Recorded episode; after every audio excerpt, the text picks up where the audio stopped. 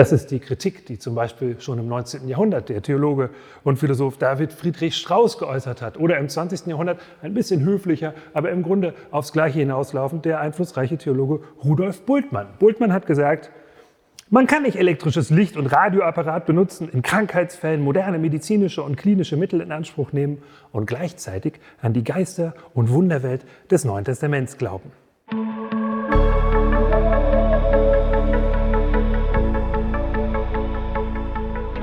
Herzlich willkommen zur neuen Folge von Glauben Denken. Mein Thema heute lautet, wie glaubwürdig ist die Auferstehung?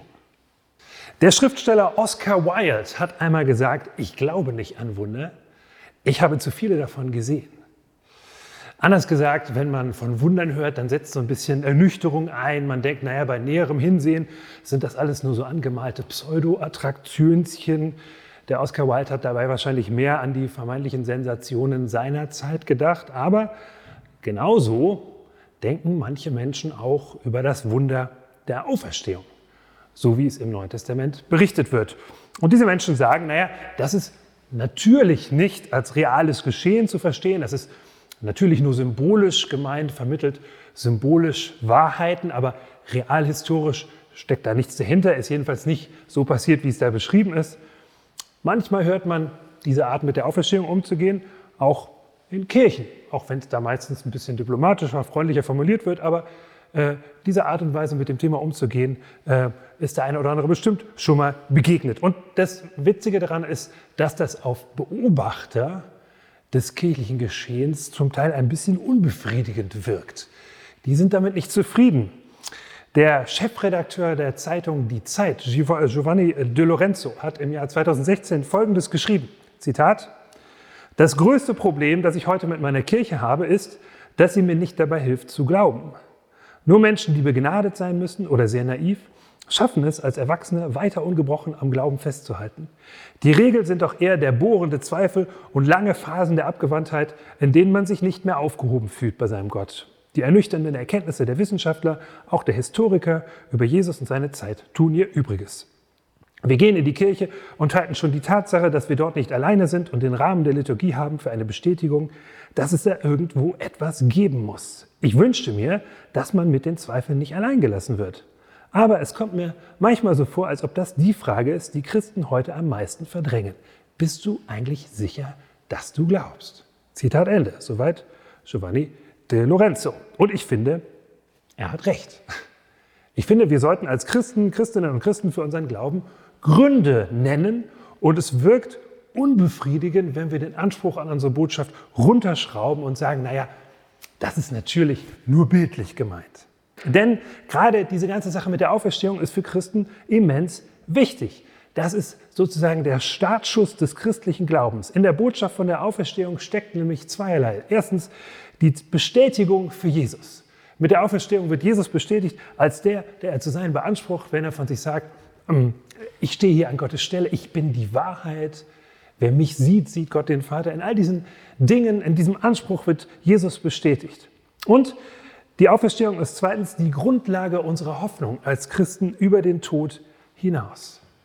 Das ist nicht einfach Wunschdenken, dass wir über den Tod hinaus hoffen, sondern das hat eine handfeste Grundlage, und zwar, dass Jesus den Tod überwunden hat in der Auferstehung. Und die Texte des Neuen Testamentes sind ganz einhellig darin, dass das Ganze ein reales Geschehen war. Jesus ist leiblich auferstanden, körperlich auferstanden, nicht so, dass er in das alte sterbliche Leben zurückgekehrt wäre, dann wäre er ja irgendwann wieder gestorben, aber doch greifbar. Der auferstandene Jesus, den konnte man anfassen, man konnte mit ihm reden. Äh, darauf beharren die Texte des Neuen Testamentes ganz deutlich. Wie kann man das glauben? Natürlich sagen genau an der Stelle manche Menschen, naja, das kann man eben nicht. Man kann das nicht glauben. Äh, dass jemand von den Toten aufersteht. Das widerspricht den Naturgesetzen und deswegen muss es ausgeschlossen werden. Äh, das ist die Kritik, die zum Beispiel schon im 19. Jahrhundert der Theologe und Philosoph David Friedrich Strauss geäußert hat oder im 20. Jahrhundert ein bisschen höflicher, aber im Grunde aufs Gleiche hinauslaufend der einflussreiche Theologe Rudolf Bultmann. Bultmann hat gesagt, man kann nicht elektrisches Licht und Radioapparat benutzen, in Krankheitsfällen moderne medizinische und klinische Mittel in Anspruch nehmen und gleichzeitig an die Geister- und Wunderwelt des Neuen Testaments glauben. So unverblümt wie Bultmann das gesagt hat, So sagt das heute kaum jemand. Meistens sagt man sowas höflicher. Aber dieser, dieser Vorbehalt, das kann ja gar nicht sein, das passt nicht zur Wissenschaft, der wirkt nach. Und ich wette, bei einigen, die jetzt dieses Vortragsvideo sehen, wirkt das auch nach. Dieses Gefühl, nee, das, das kann, kann nicht sein. Geht nicht, wenn wir doch Teilnehmer der modernen Welt sind. Können wir sowas nicht glauben? So ein diffuses Gefühl. Ich sage zu dieser Haltung zum Thema Glaube und Wissenschaft, Auferstehung und moderne Technik, sage ich dreierlei. Erstens sage ich, naja, das kann man vertreten. So wie der Rudolf Bultmann das vertreten hat, äh, dass man das ausschließen muss mit der Auferstehung, das kann man schon vertreten. Dann sollte man aber zugeben, dass die Auferstehung nicht stattgefunden haben soll. Das ist dann nicht das Ergebnis historischer Forschung, sondern das hat man als Voraussetzung schon an die Texte herangetragen. Also man hat im Grunde schon vorausgesetzt, das kann nicht rauskommen und das, was man am Anfang reinsteckt, genau das kommt am Ende auch raus, nämlich dass es ausgeschlossen wird.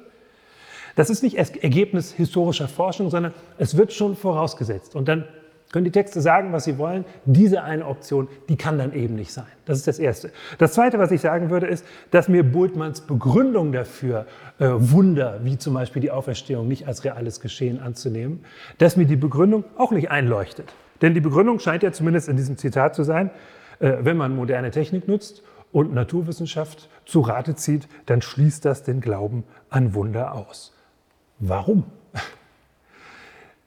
Also versteht ihr, wenn, wenn wir als Christen an Wunder glauben, äh, dann tun wir das ja nicht als Leute, die die Naturgesetze nicht kennten, sondern wir sagen, ja, die Naturgesetze gelten, Gott hat sie geschaffen, sie sind Teil seiner Schöpfung und deswegen lohnt es sich auch nach ihnen zu forschen. Aber wenn er selbst der Schöpfer der ganzen Wirklichkeit ist, inklusive der Naturgesetze, dann hat er natürlich die Möglichkeit, in den normalen Gang der Ereignisse einzugreifen. Dann ist das ein zusätzlicher Faktor. Er hebt damit die Naturgesetze nicht auf, aber er bringt einen zusätzlichen Faktor in das normale Geschehen ein. Wenn Gott Gott ist, dann können wir ihm das nicht verbieten. Und das Dritte, was ich äh, zu Bultmanns Kritik sagen würde, wäre, dass die Jünger im Neuen Testament schon ziemlich genau Bescheid wussten darüber, was so im Naturgeschehen zu erwarten ist und was nicht. Die hatten dafür natürlich nicht die Sprache der modernen Naturwissenschaft, aber die wussten schon auch, dass Tote normalerweise nicht auferstehen. Deswegen waren sie auch so überrascht. Deswegen lade ich damit ein zur Offenheit, jedenfalls die ganze Sache mit der Auferstehung nicht auszuschließen. Zu dieser grundlegenden Offenheit äh, lade ich ein. Also lassen wir, lass uns die äh, Indizien prüfen und dann gucken, in welche Richtung sie zeigen. Und das können wir schon von Sherlock Holmes lernen. Auch wenn eine Antwortoption sehr unglaublich klingt, wenn alle Indizien in diese Richtung zeigen, dann müssen wir sie in Betracht ziehen. Genauso arbeiten eigentlich Historiker. Schauen wir uns also die Indizien an. Die fallen grob gesagt in zwei Gruppen. Erste Gruppe, das leere Grab. Zweite Gruppe, die Begegnungen mit dem auferstandenen Jesus Christus. Erste Gruppe der Indizien, das leere Grab. Woher wissen wir, dass das Grab von Jesus ein paar Tage nach seiner Hinrichtung am Kreuz leer war? Ich nenne mal drei Belege. Der erste Beleg, das haben auch die Gegner der frühen Christen nicht bestritten. Die haben also nicht gesagt, das Grab war voll.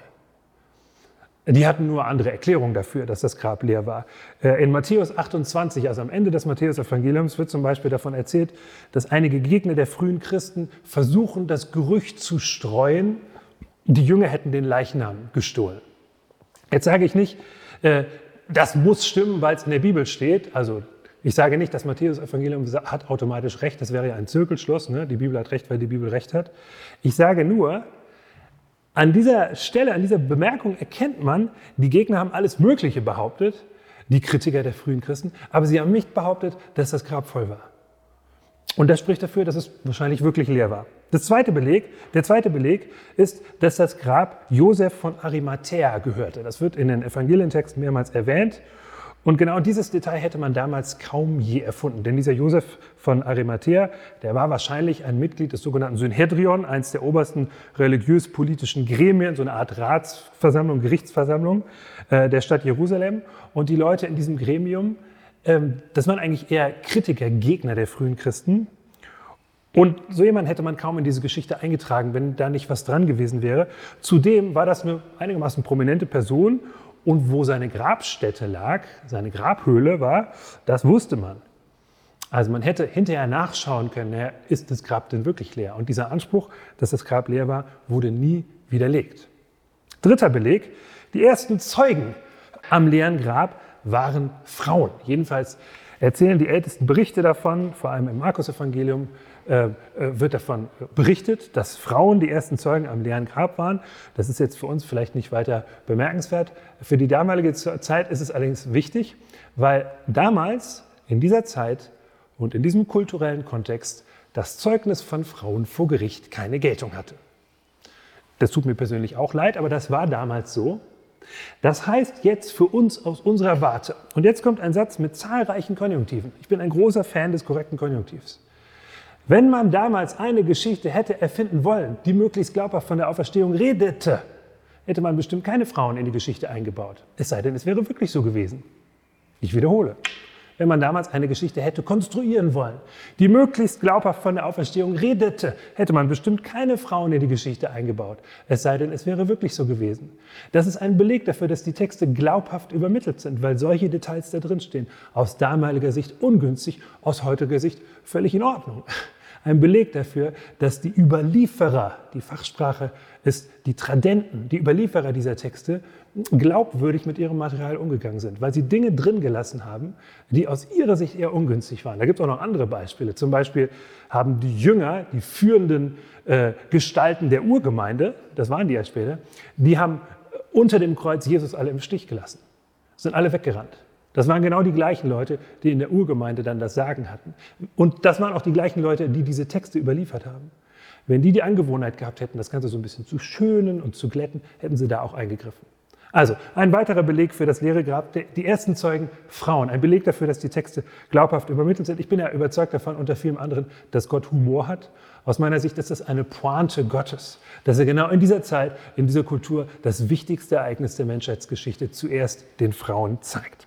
Also war das Grab leer.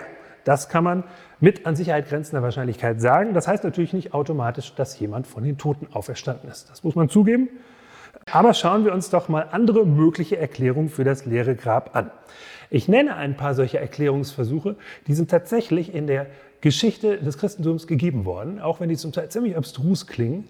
Die zeigen aber, die Leute merken, da ist irgendwie ein Erklärungsnotstand. Also das müssen wir erklären. Warum war das Grab leer? Manche Leute sagen zum Beispiel, wobei das heute kaum noch jemand tut, aber manche Leute haben gesagt, Jesus sei gar nicht wirklich gestorben, sondern er sei am Kreuz nur in so eine Art Koma-Zustand gefallen und dann in der Grabeshöhle sei er davon erwacht und sei dann seinen Jüngern erschienen und hätte ihn irgendwie weisgemacht, er sei von den Toten auferstanden. Wenn man sowas behauptet, das unterschätzt das natürlich die Wirksamkeit einer römischen Kreuzigung. Kreuzigungen endeten tödlich. Die Römer verstanden ihr Handwerk und es setzt dann noch eine ganze Reihe anderer Dinge voraus, die zunehmend schwierig zu denken sind. Nämlich, dass dieser halbtote Jesus dann, scheinbar tot, aber in Wirklichkeit nur komatös, dass der dann in die Grabhöhle gelegt wird und dann erwacht er von diesem Komaschlaf, wacht auf, erhebt sich, schiebt aus eigener Kraft diesen tonnenschweren Stein von der Grabeshöhle, überwältigt die Wachen, wenn da noch welche waren, erscheint seinen Jüngern und scheint ihnen irgendwie zu vermitteln, dass er von den Toten auferstanden ist. Und das ohne, dass die Vorstellung eines auferstandenen Messias in ihrer Vorstellungswelt irgendwie existiert. Da komme ich nämlich gleich noch drauf. Die Idee, dass jemand, der der Messias sein will, dass der plötzlich von den Toten aufersteht jetzt, äh, schon vor dem Ende der Zeiten, das gab es in ihrem Vorstellungshorizont gar nicht. Also das ist eine sehr abstruse Annahme. Aber die Annahme zeigt, wie gesagt, die Leute merken, irgendwie müssen wir das erklären. Eine zweite Annahme, die besagt, ja, das Grab war leer und zwar deswegen, weil irgendjemand den Leichnam entwendet hat. Kann man ja mal überlegen. Die Frage ist nur, wer das hätte sein können. Wer sollte das gewesen sein? Die religiöse Führungsschicht der damaligen Zeit oder die Römer? Wozu? Wozu sollte das gut sein? Um sich damit einen Auferstehungskult einzuhandeln, um einen Jesus, den sie doch gerade aus dem Weg geräumt hatten? Äh, das wäre sehr ungünstig gewesen. Und sie hätten doch, als dann die äh, ersten Jesus-Anhänger von der Auferstehung erzählten, nur den Leichnam von diesem Jesus vorzeigen müssen und sagen müssen, was wollt ihr denn? Ihr redet hier von Auferstehung, er ist tot. Schaut ihn euch an. Das ist nicht geschehen. Jerusalem war damals nicht so groß. Man hätte solche Gerüchte im Keim ersticken können. Das ist nicht passiert. Wer sonst hätte den Leichnam entwenden sollen? Die Jünger von Jesus selbst? Warum? Wie soll man das denken? Also versteht ihr, natürlich kann man sich in etwas hineinsteigern, von dem man sich ganz dolle wünscht, es möge wahr sein. Und dann fängt man irgendwann an, es so ein bisschen zu glauben. Das gibt es. Man steigert sich in etwas hinein, von dem man sich ganz intensiv wünscht, es möge stimmen und dann glaubt man das. Das gibt es. Es ist aber sehr schwierig, sich in etwas hineinzusteigern, von dem man weiß, dass es falsch ist, weil man persönlich dabei war, als man es erfunden hat. Das ist sehr schwierig. Äh, zumal die, die Jünger von diesem Glauben an die Auferstehung subjektiv gar nichts hatten, wenn sie nicht wirklich davon überzeugt waren, dass es stimmt. Sie hatten davon gar nichts. Das waren ja nicht Sektenführer, die in großen Limousinen durch die Gegend gefahren wurden, äh, wie Gott in Frankreich, sondern äh, die sind friedlich missionierend durch die Lande gezogen, sind fast alle selber den Märtyrertod gestorben für eine selbst erfundene Lüge. Das halte ich für sehr schwierig zu glauben. Und nochmal, diese ganze Vorstellung davon, dass ein Messias schon jetzt von den Toten auferweckt wird, die befand sich gar nicht in ihrem Repertoire. Also es gab die Vorstellung, dass am Ende der Zeiten irgendwann Gott alle Menschen auferweckt zum Gericht und oder zur Erlösung. Aber dass einer schon jetzt auferweckt wird und der der Messias sein soll, das gab es gar nicht, diese Idee. Also wie hätten sie sich das zusammen halluzinieren sollen? Dazu komme ich gleich noch. Die Auferstehung ist also eine ganz gute Erklärung, weil alle alternativen Erklärungen für das leere Grab ziemlich unbefriedigend sind. Es ist eine gute Erklärung und zusammen mit den Begegnungen des Auferstandenen mit verschiedenen Menschen wird diese Erklärung eine sehr gute Erklärung. Damit kommen wir zur Gruppe 2 der Indizien. Gruppe 2, die Begegnung mit dem auferstandenen Jesus. Die Texte des Neuen Testamentes berichten davon, dass Jesus seinen Jüngern erschienen ist, einzelnen kleinen Gruppen, größeren Gruppen zu verschiedenen Zeiten, an verschiedenen Orten. Und die Texte sagen deutlich, das waren nicht einfach Visionen, also nicht eine geistliche Schau, sondern das waren reale Begegnungen. Man konnte diesen auferstandenen Jesus anfassen. Einer meiner Lieblingssätze in den Auferstehungstexten ist einer der ersten Sätze, die Jesus zu den Jüngern sagt, als er plötzlich in ihrer Versammlung erscheint. Alle sind äh, so ein bisschen entsetzt und denken, was ist denn jetzt los? Und Jesus sagt als einer der ersten Sätze, sag mal, habt ihr was zu essen? Und, und ich stelle mir vor, so ein bisschen mit vollem Mund und guckt er dann ganz fröhlich in die Runde und sagt, ja, jetzt wundert euch nicht, ich bin kein Gespenst. Und dann legt er in die alten Schriften aus und zeigt ihnen, dass es so kommen musste. Also die Texte betonen, dass es nicht Visionen waren, sondern körperliche Begegnungen. Zugleich war dieser auferstandene Jesus verwandelt. Er taucht plötzlich auf und dann erzieht er sich wieder. Irgendetwas hat sich an ihm geändert. Welche Belege gibt es dafür? Dass auch diese Begegnungen ähm, im wörtlichen Sinne Hand und Fuß haben. Ich nenne äh, nochmal Belege auch dafür, und zwar insgesamt vier. Der erste Beleg ist, dass die ältesten Texte ziemlich nah dran sind an diesen Ereignissen. Die ältesten Texte des Neuen Testaments sind nach der Mehrheitsmeinung der Forschung wahrscheinlich die Paulusbriefe, die Briefe, die Paulus an seine ersten Gemeinden geschrieben hat. Die stammen so aus den 50er Jahren des ersten Jahrhunderts. Von Jesus nimmt man an und kann das auch aus römischen Quellen erschließen, dass er so um das Jahr 30 herum öffentlich aufgetreten ist. Das ist so, wie wenn man heute ähm, über das Jahr 2001 spricht. Ja? 11. September 2001. Da erinnern sich noch sehr viele Menschen sehr gut dran. Und es gab auch ein paar erfreuliche Ereignisse. Und jetzt schreibt Paulus in einem dieser Briefe, und zwar im ersten Brief an die Gemeinde in Korinth, Kapitel 15, äh, über die Auferstehung. Und er zitiert in diesem Brief eine Tradition, also ein Textstück, das noch älter ist als der Korintherbrief selbst. Etwas, was damals bekannt war. Man erkennt an, an seiner Sprache, dass er etwas zitiert, was die alle kannten. Er erinnert sie an etwas, was sie kannten.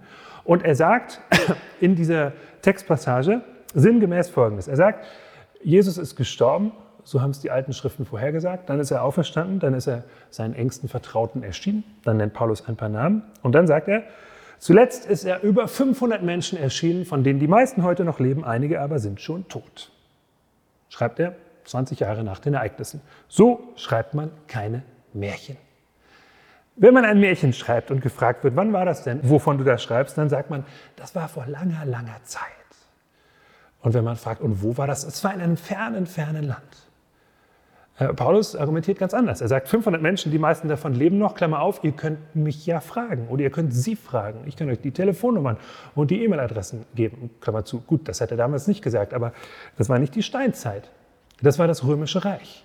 Es gab ein Verkehrswesen, ein Postwesen. Man konnte solche Dinge überprüfen. Und wir finden im Neuen Testament immer wieder solche Ansprüche, wo die, die Zeugen sehr selbstbewusst davon erzählen, der hat es gesehen, der hat es gesehen, der war übrigens auch dabei, der kann es euch auch erzählen. Die Texte strotzen geradezu vom Selbstbewusstsein, äh, dass sie in Kontakt mit der Augenzeugengeneration stehen. Die ältesten Texte sind nah dran. Zweiter Beleg, die Begegnungen vom Auferstandenen mit verschiedenen Menschen sind zu divers, zu vielfältig, als dass man sie rein psychologisch erklären könnte. Jesus begegnete einzelnen Menschen, dann kleinen Gruppen, zwei Jüngern, drei, vier, größeren Gruppen, an verschiedenen Orten, zu verschiedenen Zeiten. Man kann ihn nicht kontrollieren, er entzieht sich plötzlich wieder. Das kann man eigentlich nicht mit einer gemeinschaftlichen Halluzination erklären, übrigens auch nicht mit einer Kettenreaktion. Dafür ist die Kette zu brüchig. Also die Begegnungen sind zu divers für diese Erklärung. Der dritte Beleg, die Begegnungen sind auch zu überraschend für die Beteiligten, um sie psychologisch zu erklären. Ich nenne mal zwei Begegnungen. Äh, die eine, die, die entgeht uns oft, die andere ist relativ bekannt. Die erste ist die äh, des Auferstandenen mit Jakobus, dem sogenannten Herrenbruder. Jakobus, der Bruder von Jesus, äh, der später in der Urgemeinde eine tragende Rolle gespielt hat. Davon liest man in der Apostelgeschichte. Vorher aber, vor Kreuz und Auferstehung, gehörte er zur erweiterten Familie von Jesus, die die ganze Geschichte mit Jesus sehr skeptisch sahen, die ihn für ein bisschen verwirrt hielten, um das mal freundlich zu sagen. Und dann Plötzlich taucht er in der Urgemeinde als Leitungsfigur auf und in den Texten zur Auferstehung wird dann immer mal wieder so als Randnotiz erwähnt, ach ja, übrigens, er erschien auch noch Jakobus. Das wird nirgends ausführlich erzählt, wie das aussah. Aber ich weiß nicht, wer von euch einen Bruder hat oder Geschwister. Also wenn man denkt, der eigene Bruder hält sich für den Sohn Gottes und findet das so ein bisschen merkwürdig und dann auf einmal fängt man an daran zu glauben, dass er recht hat. Da muss in der Zwischenzeit irgendwas sehr Erstaunliches passiert sein. Und das kann man nicht psychologisch erklären. Welchen Grund soll er gehabt haben, plötzlich daran zu glauben, wenn nicht irgendetwas Außergewöhnliches passiert ist? Das andere Beispiel ist noch ein bisschen prominenter. Das ist das von Paulus, dem Cheftheologen der frühen Christenheit, der vor seiner Bekehrung zu Jesus ein Verfolger der frühen Christenheit war. Äh, Teil der religiösen Elite seiner Zeit, die äh, das frühe Christentum sehr skeptisch beäugten. Und manche modernen Kritiker der Auferstehungsbotschaft des Neuen Testamentes sagen, naja, gerade der Paulus, der hatte wahrscheinlich so eine Art Schuldkomplex. Irgendwann hat er ein schlechtes Gewissen bekommen, dass er die Christen verfolgt hat. Und dann hat er irgendwie sich eingeredet, er würde Jesus sehen als den Auferstandenen. Woher soll der Schuldkomplex kommen? Er fühlte sich ja in seiner Weltsicht ganz sicher. Er hatte keinen Grund daran zu zweifeln, wenn nicht irgendwas tatsächlich völlig Außergewöhnliches passiert ist. Die Begegnungen sind zu überraschend, um sich psychologisch zu erklären. Vierter Beleg, und nochmal, als Wiederholung zu dem, was ich vorhin auch gesagt habe, die Deutung der Begegnungen ist zu neu, um sie psychologisch zu erklären. Wenn nämlich Menschen halluzinieren, dann deuten sie irgendwas, was bei ihnen emotional abgeht, äh, deuten es, als sei da etwas Reales passiert, aber die Art und Weise, wie sie es deuten, das schöpft immer aus ihrem Vorrat an Vorstellungen, ihrem Repertoire an Ideen ihrem Unterbewussten. Das muss irgendwie im Unterbewussten schon da sein, was da halluziniert wird. Und wenn das Ganze eine Halluzination gewesen wäre, dann hätte es da eine ganze Reihe von Kandidaten gegeben, wie man das hätte deuten können. Man hätte bekannte Sprache des Frühjudentums verwenden können. Man hätte zum Beispiel von der Himmelfahrt von Jesus reden können. Von der Himmelfahrt wird ja auch im Neuen Testament noch geredet, aber die Himmelfahrt ist nicht das gleiche wie die Auferstehung. Die Vorstellung, dass ein Gottesgesandter plötzlich in den Himmel entrückt wird, die Idee gab es im Frühjudentum. Aber diese Auferstehung von den Toten, leibliche Auferstehung, war damit nicht verbunden. Also es wäre logisch gewesen, wenn die Jünger so eine Art Vision gehabt hätten und dann sagen, das ist der Beleg, Gott hat ihn in den Himmel aufgenommen. Das sagen die aber nicht. Sie sagen erstmal, er ist von den Toten auferstanden, leiblich auferstanden. Oder man hätte sagen können, das war eine Schau, eine geistliche Schau des Verstorbenen. Die Idee gab es auch in dieser Kultur, dass man plötzlich so eine geistliche Schau hat von einem Verstorbenen und der mit einem redet. Aber wie der bekannte Professor für Neues Testament, der äh, Engländer N.T. Wright mal gesagt hat, äh, sinngemäß, wenn ein antiker Mensch eine Vision von einem Verstorbenen hatte, dann war das für diesen antiken Menschen ein Beleg dafür, nicht, dass der Verstorbene auferstanden ist, sondern es war gerade ein Beleg dafür, dass er tot ist. Also die geistliche Schau eines Verstorbenen war ein Beleg dafür, dass er tot ist und jetzt in der Nachwelt sich befindet. Also das alles hätte es gegeben im Vorstellungshorizont der Jünger, um ihre Erfahrungen zu deuten. Stattdessen reden sie von Auferstehung, und zwar von der Auferstehung des Messias. Und in dieser Kombination ist das was völlig Neues. Denn wie gesagt, das Frühjudentum erwartete die Auferstehung aller Menschen am Ende der Zeiten, nicht die Auferstehung eines Messias-Anwärters schon jetzt. Das heißt, die Jünger reden davon etwas völlig Neuem, etwas, was überwältigend war und eindeutig. Und meine Vermutung ist, dass Das Problem mancher Menschen heute, die das so kritisch hinterfragen und sagen, wahrscheinlich haben die sich da was zusammengehalten, das Problem mancher Kritiken heute ist, dass Menschen vielleicht zu sehr von der Gegenwart auf die Vergangenheit schließen und der Generation der ersten Christen so ein bisschen unterstellen, naja, natürlich haben die nach Möglichkeiten gesucht, ihren Glauben auch in dieser extremen Belastungssituation zu verteidigen und, und, und irgendwie plausibel zu machen. Klar, kann man ja auch irgendwie verstehen. Das ist aber ein Anachronismus. Das heißt, man verwechselt die Zeitebenen. Denn dieser Glaube, der entstand ja erst durch diese Ereignisse. Den gab es ja noch gar nicht in dieser Form an den auferstandenen Jesus. Das war etwas völlig Neues, was erst durch die Ereignisse entstanden ist. Es war nicht etwas, was bereit lag, um etwas zu deuten, sondern dieser Glaube an die Auferstehung entstand erst durch die Begegnung mit dem Auferstandenen. Das heißt für uns, wir haben gute Gründe, an die Auferstehung zu glauben und wir haben gute Gründe, an den Auferstandenen zu glauben wenn Jesus auferstanden ist. Und weil Jesus auferstanden ist, ist er damit bestätigt. In all dem, was er zu sein beansprucht hat und beansprucht. Er ist bestätigt als der menschgewordene Gott. Er ist bestätigt als derjenige, der unser Vertrauen über alle Maßen verdient. Und wenn Jesus auferstanden ist und weil Jesus auferstanden ist, dann hat unsere Hoffnung eine Grundlage. Jesus hat einmal im Gespräch mit engsten Vertrauten gesagt, ich bin die Auferstehung in Person. Ich bin die Auferstehung und das Leben. Wer an mich glaubt, der wird leben, selbst wenn er stirbt. Anders gesagt, er, er, sagt uns zu, wenn wir im Vertrauen auf ihn durch dieses Leben gehen, wenn wir als sein Freund durch dieses Leben gehen, dann geht er mit uns durch das Leben und er wartet zugleich an der Schwelle des Todes auf uns und er hilft uns auch über diese Schwelle. Und dann sind wir in Ewigkeit bei ihm, bei Gott aufs engste verbunden mit der Quelle von allem, was dieses Leben gut, reichhaltig, schön, spannend macht. Dann sind wir bei ihm. Er ist zugleich an unserer Seite und er wartet an der Schwelle des Todes auf uns. Das ist nicht Wunschdenken, weil das so schön klingt, sondern es ist beglaubigt durch dieses Ereignis der Auferstehung, dadurch, dass er selbst diesen Tod überwunden hat in der Kraft Gottes. Diese Hoffnung können wir brauchen, gerade in so einer Krisenzeit wie heute, und ich bin überzeugt und ich erlebe, dass diese Hoffnung sich bewährt, auch im Gespräch mit energischer Kritik.